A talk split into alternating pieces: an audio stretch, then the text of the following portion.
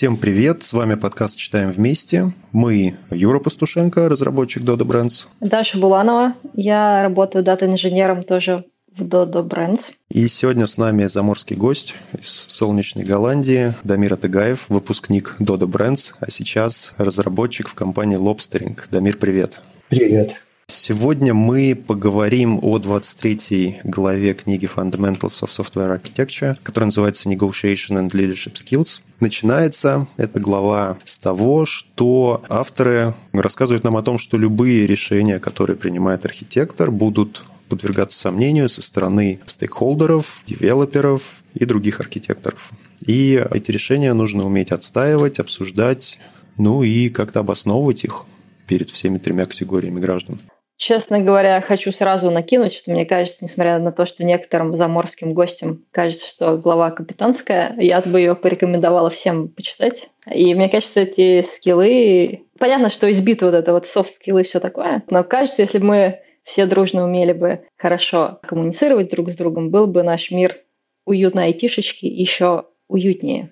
Ну, справедливо, да. Часто айтишникам не хватает каких-то скиллов в коммуникации. Но давайте вернемся к книге. Первый раздел, он рассказывает о том, как нам взаимодействовать со стейкхолдерами. И здесь авторы советуют нам в первую очередь не относиться к buzzword ам, так называемым, которые произносят стейкхолдеры. Например, там, результат мне нужен вчера, или у нас какие там еще buzzword ы, ребят, есть, напомните. У нас должен быть нулевой downtime. Вот такой, например, buzzword. Не относиться к ним как к чему-то просто нереалистичному, не пропускать мимо ушей, потому что по этим buzzword ам можно понять, что действительно важно бизнесу. То есть, если кто-то говорит, что задачу нужно сделать вчера, мы должны понять, что это, ну, что нужно как можно быстрее выпустить ее в продакшн, как минимум. Или Zero Downtime нам может сказать о том, что мы действительно хотим как можно дольше оставаться онлайн, и каждая там секунда простоя для нас может быть важна. Но при этом нужно всегда понимать, что бизнес, конечно, всегда будет бросаться громкими терминами, но не всегда надо выполнять их так, как вам декларируют. И здесь авторы приводят пример про SLA. Допустим, кто-нибудь, может, хочет помочь мне? Да, давай я могу рассказать. Да, такой пример с SLA, что ключевой заказчик хочет SLA 5 девяток, а архитектор считает, что 3 девятки для этого сервиса будет достаточно. И архитектору нужно как-то убедить заказчика, что 3 девятки достаточно. И они дают такой совет, что в первую очередь нужно собрать как можно больше информации, в том числе, что стоит за этими фразами, к которым мы все привыкли, такие как 3 девятки, 5 девяток, что за ними стоят конкретные числа. Например, что 5 девяток значит, что downtime в год будет 5,5 минут, а 3 девятки – это чуть меньше 9 часов. Соответственно, ну, когда архитектор разговаривает с заказчиком, он может уже общаться о конкретных цифрах и ну, как-то это использовать. Говорить, что, например, там одна секунда в день даунтайма, да, это там нереально, еще что-то, или что там вот одна минута даунтайма в день, это будет достаточно.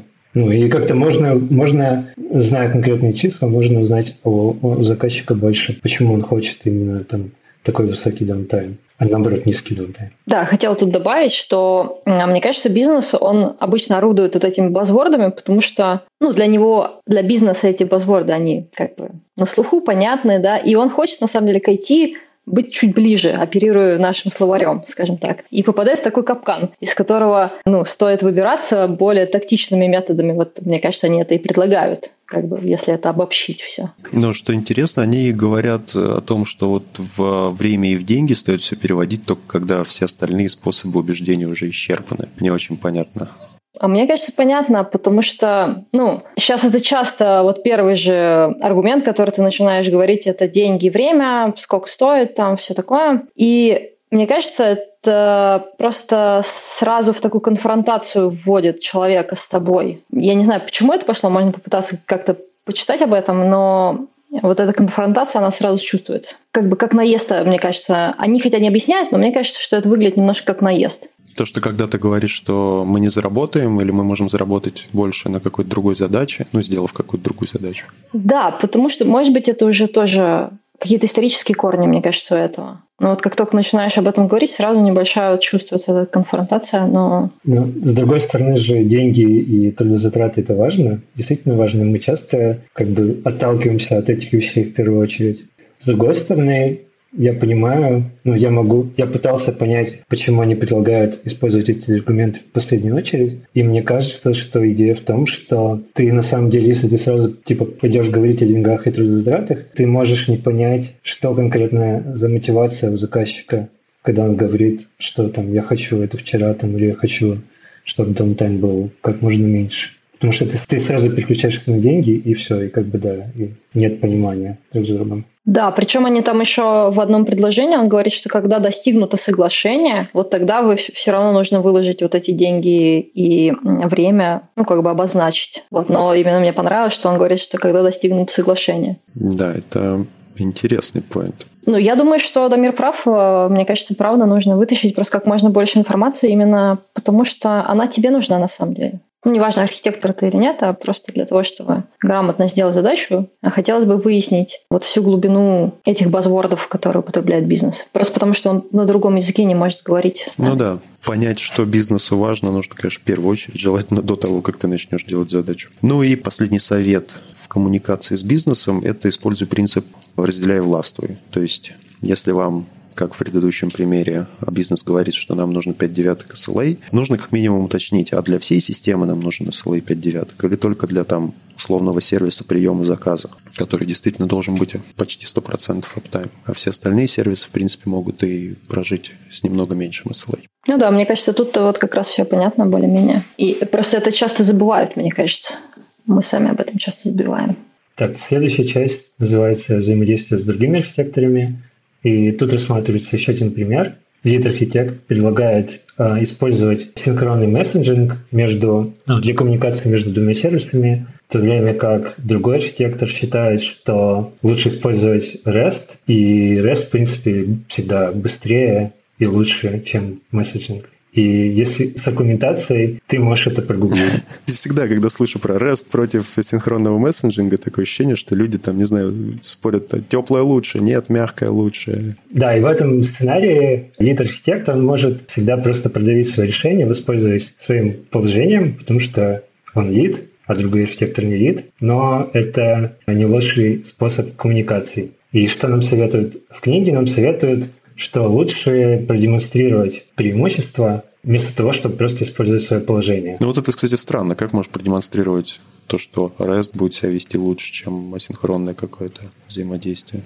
Но ну, мы вряд ли сейчас сможем это продемонстрировать, потому что это какой-то искусственный пример в вакууме да, опять-таки, и вот этот аргумент про, про Гугли, он чем плох? Потому что ты будешь гуглить про какие-то другие случаи, которые не относятся конкретно к твоей системе. Тут же нужно знать конкретно о системах, о твоей инфраструктуре, которая есть, о том вообще для чего, для какого конкретного взаимодействия предлагается ну, рассматривать там REST против ну, да, ну и... мессенджинга. И, собственно, поэтому он и говорит, что, ну, советует, да, что нужно продемонстрировать, что вот конкретно на этом примере там месседжинг лучше, потому что там бла-бла-бла. А REST, он там будет там хуже, потому что. У меня тут два поинта. То, что, во-первых, аргумент про гугли это, это все равно, что гуглить симптомы какого-нибудь заболевания. Ну, то есть, что-нибудь по-любому найдешь и будешь считать, что у тебя там что-нибудь что в Докторе Хаусе обсуждают обычно. Ну, то есть аргумент, в общем, несостоятельный. Нагуглить можно все, что угодно. Сколько людей, столько и мнений, а люди любят делиться своими мнениями.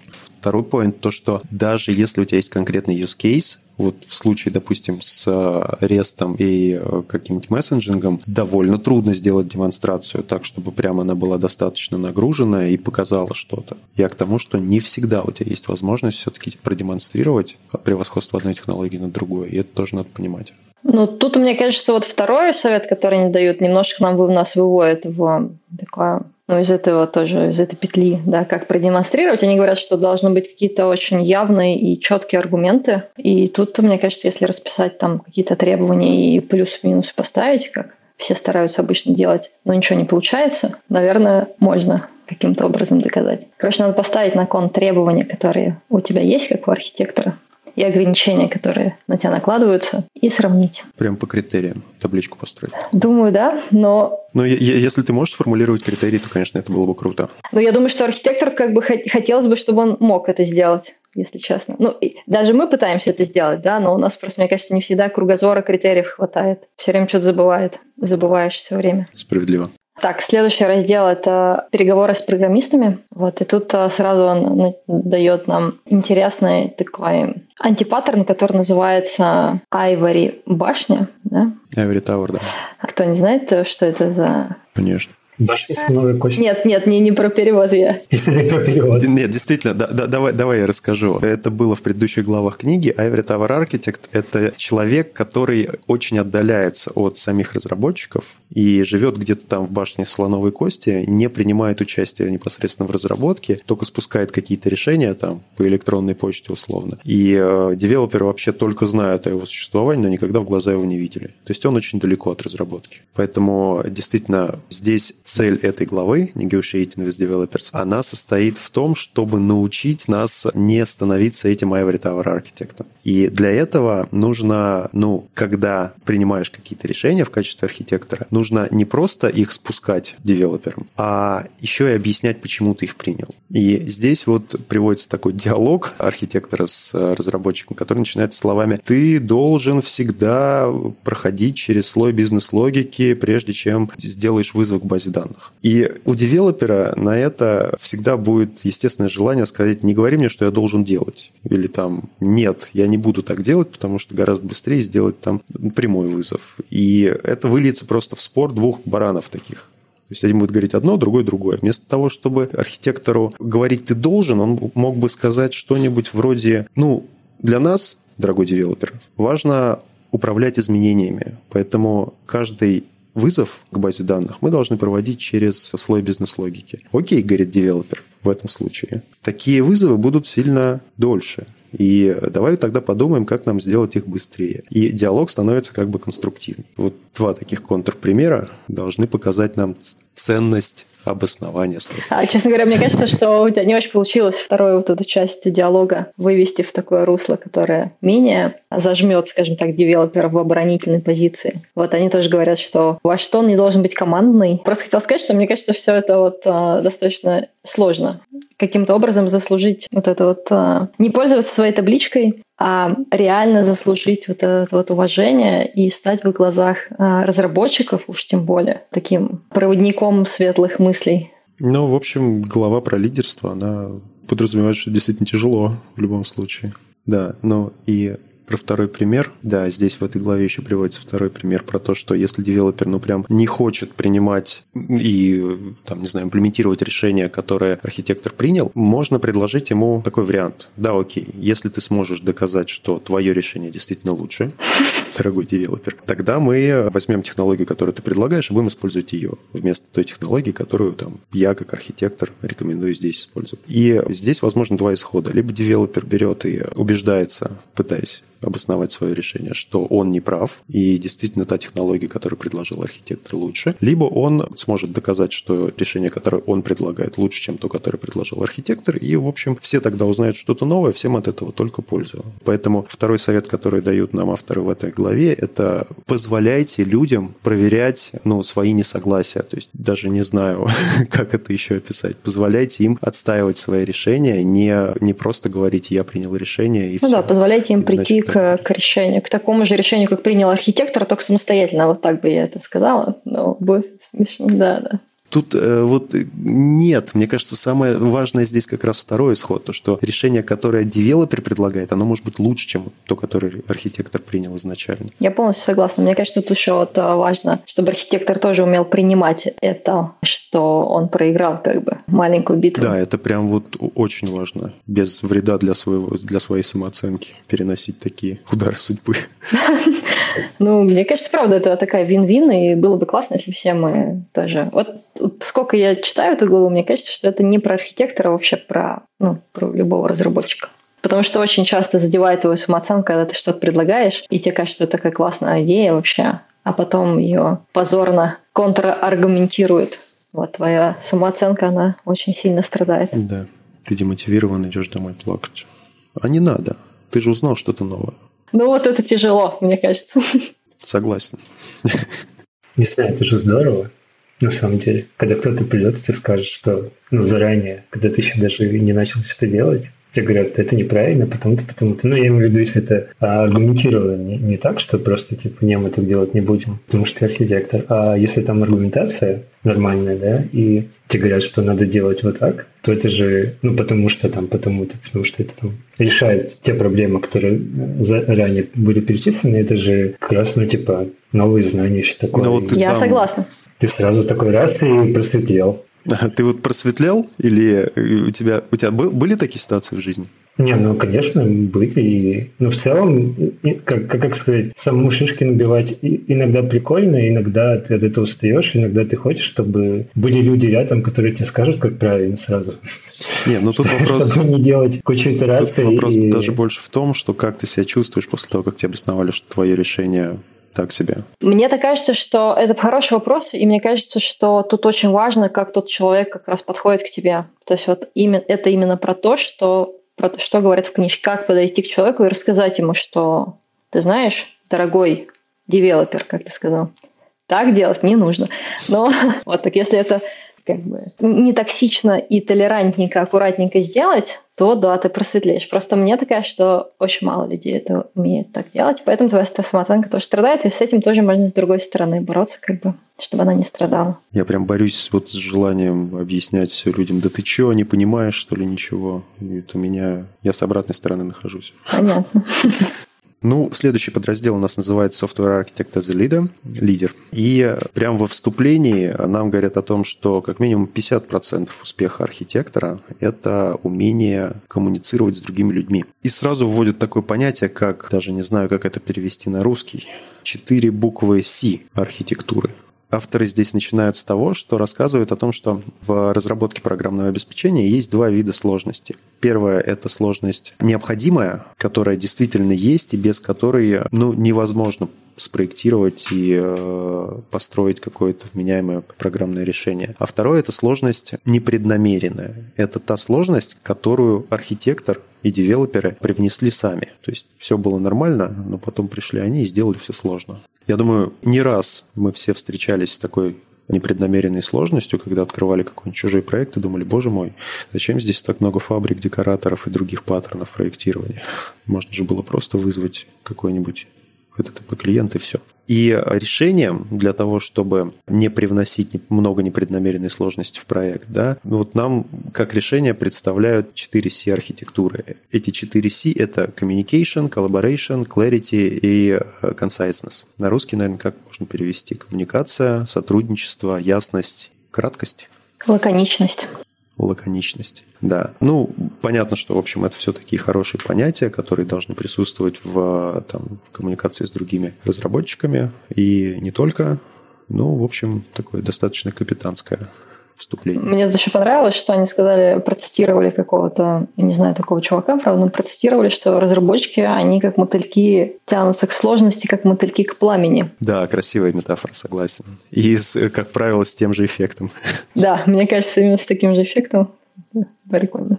Да, красиво. Так, ну и нам сразу советуют быть прагматичными, но прагматичными визионерами, назовем это так, да, то есть думая о будущем, не, забывать о том, что реализовывать все, что мы сейчас напридумываем, придется здесь и сейчас, и нужно принимать во внимание такие факторы, как бюджет, временные затраты, скиллы, которые есть у разработчиков в данный момент, ну и трейдов и технические ограничения тоже никуда не деваются. В качестве примера здесь такая ситуация, что вот у архитектора есть проблема какая-то очень такая серьезная, с непонятным, внезапным скачком нагрузки. Сделать с ним ничего нельзя, ну, поэтому нужно просто делать систему настолько эластичной, чтобы этот скачок нагрузки выдерживался. Вот если мы возьмем и будем просто визионерами, то мы можем прийти к какой-нибудь сложной схеме, вроде Data Mesh, с кучей серверов и там, не знаю, довольно сложными алгоритмами консенсуса. Но если мы при этом будем прагматичными, то мы просто определим бутылочное горлышко в нашей системе. И если, допустим, этим бутылочным горлышком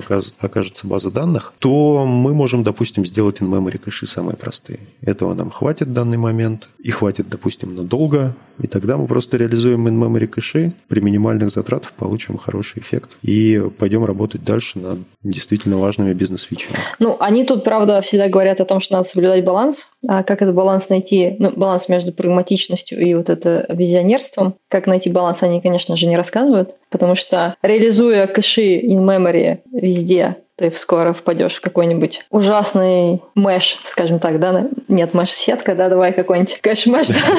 Кэш-мэш. И из него потом выпутываться, то есть э, с течением времени он будет разрастаться, из него потом выпутаться, конечно, будет довольно сложно. Это как было в какой-то главе Mud Ball он назывался, помнишь, такой красный клубок, Юр? Нет, честно говоря, не припоминаю. Точно был такой клубок, не помню в какой главе. Ну да, короче, важно не попасть в этот клубок, из которого потом придется а, выпутываться. Это тоже такая сложность. Но главное, была бы какая-нибудь книжка капитанская, как достичь его. Вот. Да, баланс, как всегда. Нужен баланс. Как его достичь? Это слишком. Как перестать беспокоиться, да. И так далее. Так, а переходим тогда к следующему разделу. Ну и следующая глава Leading Teams by Example. И они опять начинают с того, что повторяют, что плохие архитекторы используют их должность, чтобы заставлять разработчиков делать то, что они хотят. Вместо этого хорошие архитекторы, они должны быть примером лидерства. И есть такая классическая история про сержанта и капитана. Типа во время войны какой-то там высокопоставленный капитан который сидит где-то далеко в штабе, говорит солдатам всем а, штурмовать какой-то холм. Но это выглядит страшно и опасно, и солдаты не спешат атаковать. Они поворачиваются в сторону сержанта, которому они доверяют, и сержант, а, оценивая ситуацию, говорит, что да, можно идти атаковать, и только после этого они атакуют. То есть видно, что сержант для них является настоящим лидером, а не какой-то там капитан, который хотя и выше по званию. То же самое должно быть и с хорошими архитекторами. И опять они предлагают рассмотреть несколько примеров, как быть хорошим архитектором. И первый пример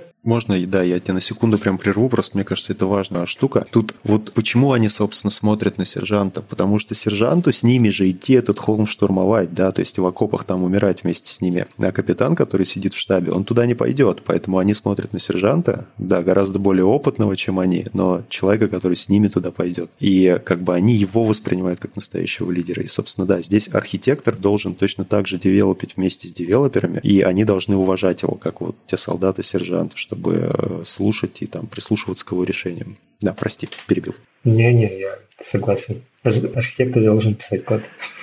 Да, по-любому. Примеры, в общем, в этой главе все касаются того, что как завоевать уважение команды, как как сделать так, чтобы люди от тебя не разбежались. И первый пример, он о том, что если человек, допустим, на совещании говорит, ну, высказывает какую-то идею, ну, так себе тактика говорить ему, что это тупая идея, чувак. Он просто ну, будет думать, что все его идеи будут критиковаться и не будет больше ничего предлагать. Хотя, в принципе, человек может действительно нагенерировать много интересного. Да, причем, причем я хочу дополнить, там он говорит, что мало того, что он не будет ничего говорить, так еще и вся команда разработчиков перестанет что-нибудь говорить, потому что они как бы на таком же положении, и, короче, заткнется вся команда. Не будьте токсичными. Вот, это про токсичность, согласен. Токсичные люди гораздо более вредные, чем там, не скилловые люди. Скилловых можно обучить, а токсичных не переделать. А что значит скилловые люди? В каком смысле? Ну, допустим, у тебя есть разработчик, который знает, ну, столько, сколько все остальные разработчики в команде вместе взятые. Вот технически прям очень подкованный человек. Но к нему не ходят за советом, потому что любое обращение к нему заканчивается там, потоком поносов в твой адрес. И какой смысл тогда от его а, суперскиллов технических? Ну да, он что-то сам лично может сделать, но другие люди с ним работать не хотят. Мне кажется, это пример как раз того, что токсичные люди, они очень вредны. То есть их, от них надо избавляться, мне кажется. Согласна.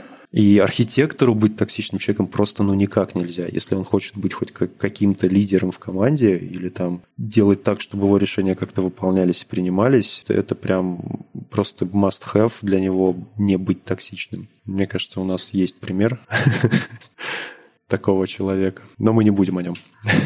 Я уволился. Да, Дамир был очень токсичным, конечно, никто не хотел работать. Подкаст мы его зовем только потому, что не, он очень технически хороший, да? Мне кажется, наши внутренние шутки, да, могут не понять, поэтому это надо шутка. бы их... Да, это да, шутка. Надо вырезать. Вырежь, вырежь. Ну, посмотрим. Так, давайте к книжке. Какой там второй пример-то был? Ну, опять про язык, да, и про не быть токсичным. То есть пример такой, что разработчик спрашивает, как можно решить эту проблему с производительностью. Архитектор ему говорит, ты должен использовать кэш. Это исправит проблему. И разработчик он говорит, не говори, что мне делать. А архитектор говорит, я всего лишь тебе говорю, что это исправит проблему. Хотя, на мой взгляд, кажется, что немножко искусственный пример, но тем не менее они делают упор на то, что не нужно говорить, не использовать такие фразы, как тебе нужно делать то-то и то-то, а вместо этого, ну, как бы более мягко, что ли, поддерживать коммуникацию и, например, говорить, рассматривал ли ты вариант использования кэша это может исправить проблему. И, ну, и, и как бы такая интонация, она, ну, как бы стимулирует разработчика продолжать да, разговор. Он-то может сказать, что этом, нет, я не думал об этом, какие твои там э, мысли по этому поводу. Ну и так далее не защищаться, а предлагать. Обобщая, там они говорят, что никто не любит, когда им дают советы, но при этом все любят, когда им предлагают помощь. И вот примерно это о том же. Ну и в принципе, мне кажется, архитектор тогда включается в разговор как-то и опять же работает как часть команды. То есть, а ты думал об этом? А, нет, не думал, а давай подумаем. Давай подумаем. Ну, вот, а ты думал об этом тоже может звучать, типа... Ну, это от интонации, конечно, сильно зависит. Да. Ну, типа, всегда можно, да, да, да, всегда можно придаться. Тут вообще очень, конечно, сложно и интересно, мне кажется, о том, как же вести вот эту вот а, дискуссию, потом вообще, даже если ты, опять же, не архитектор, там зависит от того, мне кажется, от того, кто напротив тебя, умение там импонировать, все такое, и вообще очень все непросто. Но в любом случае, да, говорить там, тебе нужно сделать то-то, это сразу проигрышная стратегия. Ну да, да, видимо, видимо, есть какой-то, знаете, приоритизированный лист, как ты должен исключать какие-то слова или там какие-то интонации. Но мне кажется, это если ты близок с разработчиком, да, то есть вы там работаете плотно в одной команде, например, каждый день, да, и, соответственно, у вас а, общение более неформальное становится. И тогда, ну, ты там можешь себе больше позволить. И если ты говоришь, что там тебе нужно использовать кэш, то другой разработчик, он понимает, что ты там его, ну, как бы, ты это говоришь не с целью получать, а просто с целью помочь. А действительно, если ты там просто общаешься с разработчиком, с твоей компанией, с которым ты там виделся один раз, то, наверное, да, надо быть аккуратнее со словами, чтобы не спугнуть и ну, там, не... Чтобы не спугнуть, это звучит хорошо. А если из другой компании, и ты HR, то еще, да, еще да. более вкрадчиво надо общаться. Просто мне кажется, что, опять же, даже если мы уберем за рамки, за скобки архитектора и даже рассмотрим просто взаимодействие в одной команде, то там тоже очень много можно найти таких штук, которые как бы заставляют человека обороняться там в любой дискуссии, да. И ты хорошо знаешь человека, но при этом все равно у вас есть какие-то, скажем так, терки, что ли, ну, может, не терки, ну, что-то, что не позволяет тебе вот найти в каждому члену команды раскрыться на полную. Потому что, ну, потому что есть всякие другие сложные проблемы. Но это внутри команды, конечно, там намного все сложнее. То есть тут больше все-таки общение архитектора с командой, а вот Давайте оставим, в общем, взаимодействие внутри команды скрам-мастерам. У кого они есть, да? Да, и, в общем, следующий совет почему-то он архитектору, но вообще, опять же, подходит, наверное, в любой ситуации. Называйте людей по имени. Вот здесь я прям готов не согласиться. Как минимум, не согласиться с тем, что в любой ситуации надо через слово вставлять имя человека. Бывало у вас такое, что вот с вами человек общается и говорит там, Дамир, кстати, Дамир, Дамир, да, Дамир, ты прав, Дамир, Дамир, Дамир. Кстати, Дамир, я говорил, что ты Дамир, Дамир. Нет, слушай, я никогда такого не замечала, реально. Это ты мне? А, нет, я Даша сейчас, кстати. Нет, слушай, я никогда. Даша никогда этого не замечала, потому что Даша не Дамир, естественно. Но Дамир мог такое, такое замечать. Но мне кажется, ты слишком буквально а, воспринял этот пример. Нет, я, я говорю о конкретных примерах из жизни. То есть, если человек вот часто произносит твое имя, у меня, допустим, возникает ощущение того, что меня хотят обмануть, что-то мне продать. Не было у вас такого никогда? Но если мы говорим про все-таки разработку, а не где-нибудь на рынке, я не знаю, где, или в салоне машин, например, да, где-то вот так, мне кажется, могут общаться, то вот я нет. Никогда. У меня и в разработке возникает такое ощущение, черт возьми. Опять же, у архитектора же есть цель продать свое решение, понимаете? Тут, мне кажется, надо сразу вводить, как это у нас есть, да, мы не будем считать всех мудаками, но если мы считаем его не мудаком, ну, наверное, мы не будем так считать. И... Нет, на правда у вас не было такого, да, ощущения? Вот меня не было, да. Я, вот, я не припомню такого, да, чтобы меня часто по имени. Сколько раз в минуту можно называть Юра? Я не знаю, нет такой границы. Но смысл в том, что, в общем, я, мой point состоит в том, что не злоупотребляйте этим советом. То есть, как бы обращаясь к человеку, называйте его по имени, но не надо вставлять это имя через слово. Мне кажется, тут интересно то, что в команде, конечно, может быть, этот совет и не очень интересен, потому что понятно, что ты всех знаешь, ты знаешь, как другого зовут, уже очевидно, да, вы все время общаетесь. А тут-то имеется в виду, мне кажется, что ты запомнил всех имена, то есть там у тебя, например, 500 разработчиков, ты каждого знаешь по именам, и это делает тебя ближе немножко к команде и к, к людям. Но не знаю, насколько это возможно. Наверное, не надо листать списки, знаешь, с фотографиями перед разработчиком, когда ты хочешь с ним его назвать по имени, открыть книжку и смотреть, как это зовут. Я помню, у нас примеры были такие, что у нас большая какая-то встреча идет в Дода, кто-то высказывает свою точку зрения, и потом женский голос спрашивает, а прости, пожалуйста, я не знаю, как тебя зовут, или как- как-то вот так вот. И человек вынужден говорит, да, меня зовут там Юра, условно. Это очень прикольно. Ну, они говорят еще о том, что кроме того, что называть по, по имени, еще и там ловить э, человека взгляд, да, то есть устанавливать контакт в глаза. Это, ну, тоже, мне кажется, понятно, когда ты общаешься с человеком, не надо смотреть в стену. Это, мне кажется, тоже немножко искусственно, если честно, потому что, ну, вот это как раз понятно, что, как нужно установить контакт. Установить контакт глазами можно только при личной встрече, конечно. Сейчас все переходит в онлайн, это сложнее. Ну, тоже примерно понятно, мне кажется. Ну, конечно, сложнее, но, наверное, там есть какие-то другие техники. Камеру включить, наверное. Кстати, да, это, это прям это очень хорошее вот прям замечание, потому что многие, да, сидят с выключенными камерами, и это очень неприятно, когда там все включили камеру, а один человек без камеры, или наоборот, все без камеры, ты один такой эксгибиционист. Да, это отлично, мне кажется, совет, надо включать камеру, согласна. Особенно если команда распределенная, и вот даже вы просто сидите, работаете там все в разных местах, если у вас у всех будет запущено там Google Meet или какой-то другой видеомессенджер, если у вас у всех будет включена камера, и вы сможете каждый э, друг к другу в любой момент обратиться, это прям очень сильно сближает команду, проверено. Прям можно сидеть вот э, целый день в мете, и он э, ок, как бы. Да, да, да, да. У мету вообще отлично с этого. И команде будет отлично с этого, что немаловажно. Это круто. Хотя вот как бы первое, вот прям переступить через свой комфорт очень сложно. Ты как бы действительно на показ выставляешь что-то личное. Но потом нормально. Ну, все-таки ты можешь отлучиться там за чаем и как бы... Не, можешь, конечно, там никто от тебя не будет ждать, что ты прям будешь это вот прям сто процентов времени сидеть с включенной камерой, а когда будешь отходить, будешь ее оставлять. Нет, конечно, ты можешь там и выйти из МИТа, и там пойти куда-то. Никаких проблем в этом нет. Просто если уж ты на месте, включи камеру. К тебе человек придет, допустим, если ему надо будет что-то у тебя спросить, возьмет и спросит. Как будто вы в одном офисе находитесь. Прикольно, мне понравилось. Ну, давайте пойдем дальше. Да, да, и дальше рукопожатие. Даша и Дамир хотели что-то об этом нам рассказать.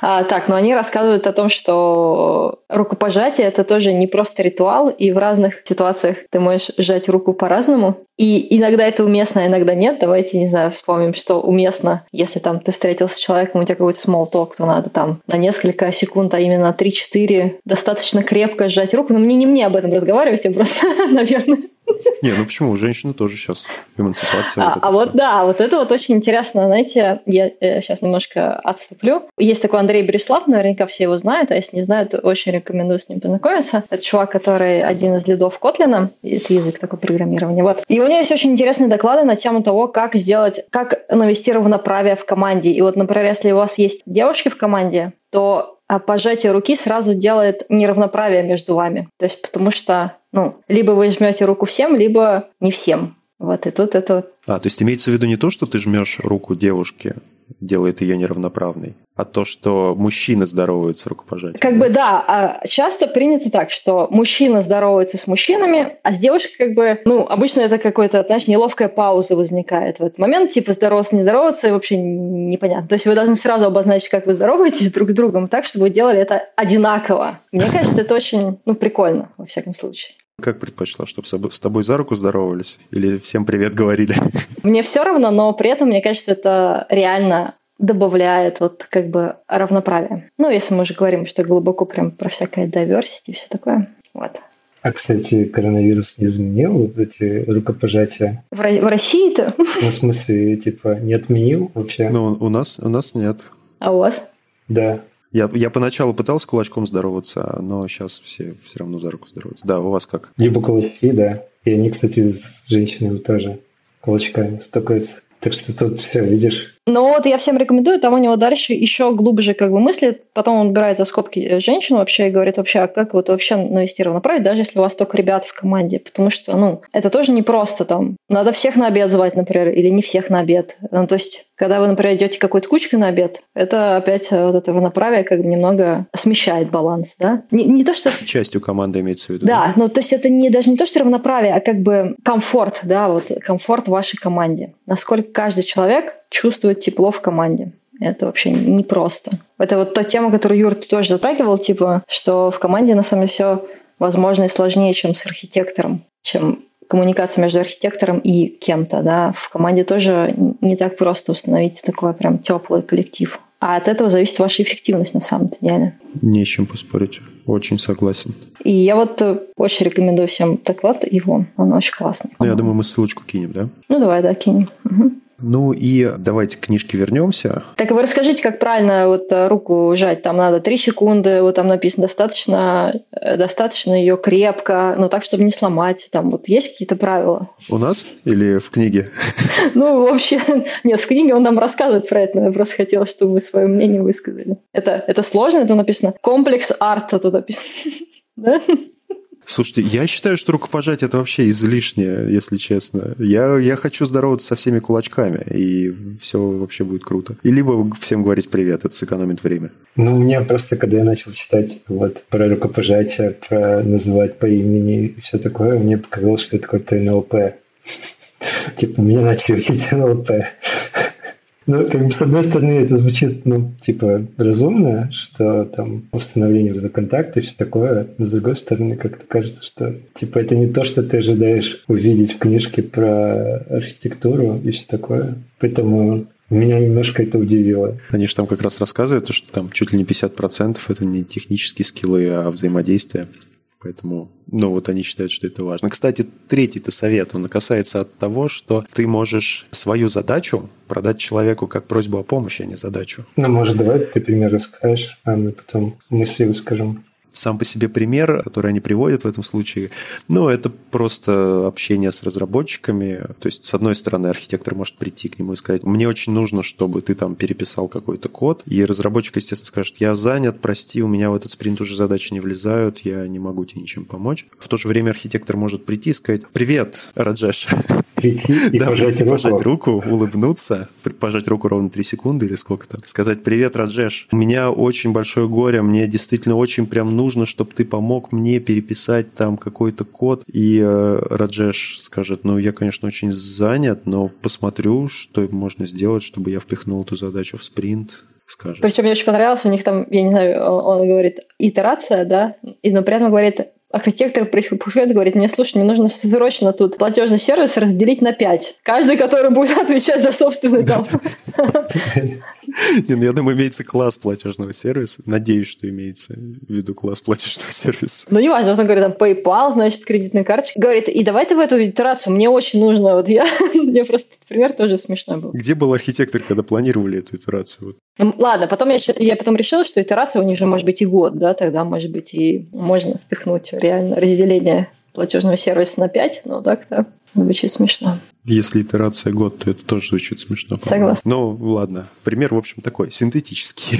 Да-да, у них так немножко все, конечно, так искусственно. И вот это тоже продавание, как ты хорошо описал. Ой, мне очень нужна твоя помощь, я без этого вообще погибну, и меня не сделают лид-архитектором угу. за скобочку. И я не смогу тебе помочь. Да-да-да-да-да. Ну вот манипуляция же чисто вида, нет? Прям мне вот не понравилось. Это прям... Мне тоже не понравилось, кстати. Не делайте так, ребята. Это мир, а ты архитектор сейчас, напомню? По званию? Нет. А почему, почему ты архитектор? Нет. По сути. По сути? По сути, да. Ну, ну как, как сержант, да, как в этом. А.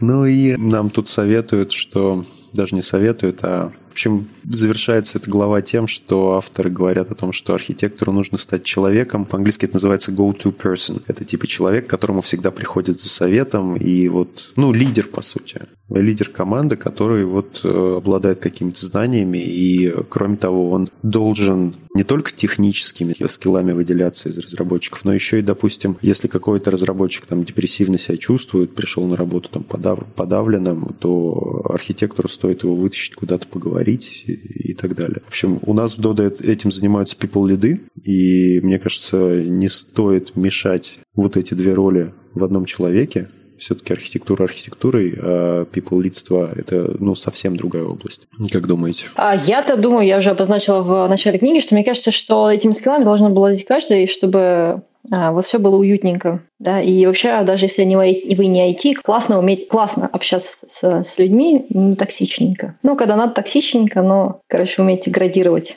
Вот, это всегда приятно. Я Тут еще хотел такой докладик, мини-докладик порекомендовать. Доклад CTO AirKeeper Тимура Нуруддинова, который как раз рассказывает о том, что у руководителей есть, ну, в IT есть четыре роли. Условно их можно назвать перформером, таким бюрократом, предпринимателем и HR, people лидом, по сути. Он в докладе описывает, что характерно для каждой роли, и делает такой э, вывод из этого всего, что хороший руководитель обладает какими-то двумя качествами. А топовый, просто которых единицы, обладают тремя. Все четыре ни в одном никогда не сойдутся. То есть вот э, это, мне кажется, такой аргумент в пользу того, что не, не стоит мешать какие-то там несколько ролей в одном человеке. Лучше архитектору отдать архитектуру, и пусть он занимается ей. Но делает это хорошо. Но тут опять же, вот мне кажется, это то, про что вся вот эта вот глава, и предыдущая, мне кажется, несколько, что если архитектор делает свою работу даже хорошо, но при этом он не имеет уважения команды, то его архитектура пойдет в корзину просто. Справедливо, да. А, раздел называется Integrating with Development Team. Кто-нибудь помнит хорошо о чем там? Основная мысль такая, что обычное расписание архитектора очень-очень плотно забито, прям почти как у people лидов и скрам-мастеров и все такое. Вот, поэтому нужно очень хорошо фильтровать встречи, и они разделяют встречи на две, два типа, а, на которые ты инициировал и на которые тебя пригласили. Собственно, есть тоже правила хороших встреч. Там должна быть агенда обязательно. Тебе нужно точно понимать, что ты должен на ней быть. Ну и, в общем, тут тоже все капитанское. Понятно, что если у тебя очень много встреч, ты не можешь сделать хорошо свою работу, потому что тебе нужно вообще посидеть, подумать. Поэтому нужно с расписанием своим быть очень деликатным, так скажем. Ну да, и вот эта вот деликатность с расписанием, да, она важна для того, чтобы ты как можно больше времени мог проводить с командой, быть тем самым сержантом, Точно. чтобы тебя, да, вот как бы за своего считали. Ну и кроме того, если есть такая возможность, нужно находиться прям вот в процессе работы в одном пространстве с командой. И вот второй тип встречи, о которых даже сказала, если уж ты организуешь встречи как архитектор, то делай их вот по тем самым правилам, то есть у встречи должна, должна быть адженда, ее нужно придерживаться, и не организовывать встречи во время, когда твои девелоперы обычно находятся в состоянии потока. Ну вот они приводят, что не надо их днем организовывать, либо уж утром, либо вечером, пока еще все в работу не вошли, либо когда уже все из работы вышли. Вот. Ну и как бы вот. Ну и как бы можем суммировать сразу, да, что, в общем, архитектор, хорошо бы иметь такого архитектора, который сочетает там, сколько ты сказал, три прекрасных качества из доклада Тимура. Да, это прям супер топовые архитекторы, по его мнению. Не архитекторы, а руководители.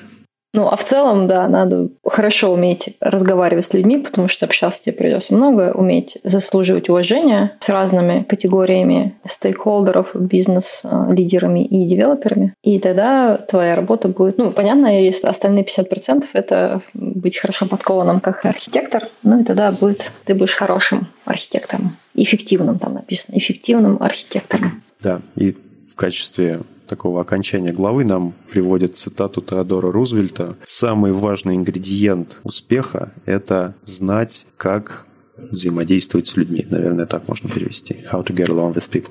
Да, мне кажется, так и есть. Так, ну, на этом, наверное, все. С вами был подкаст «Читаем вместе».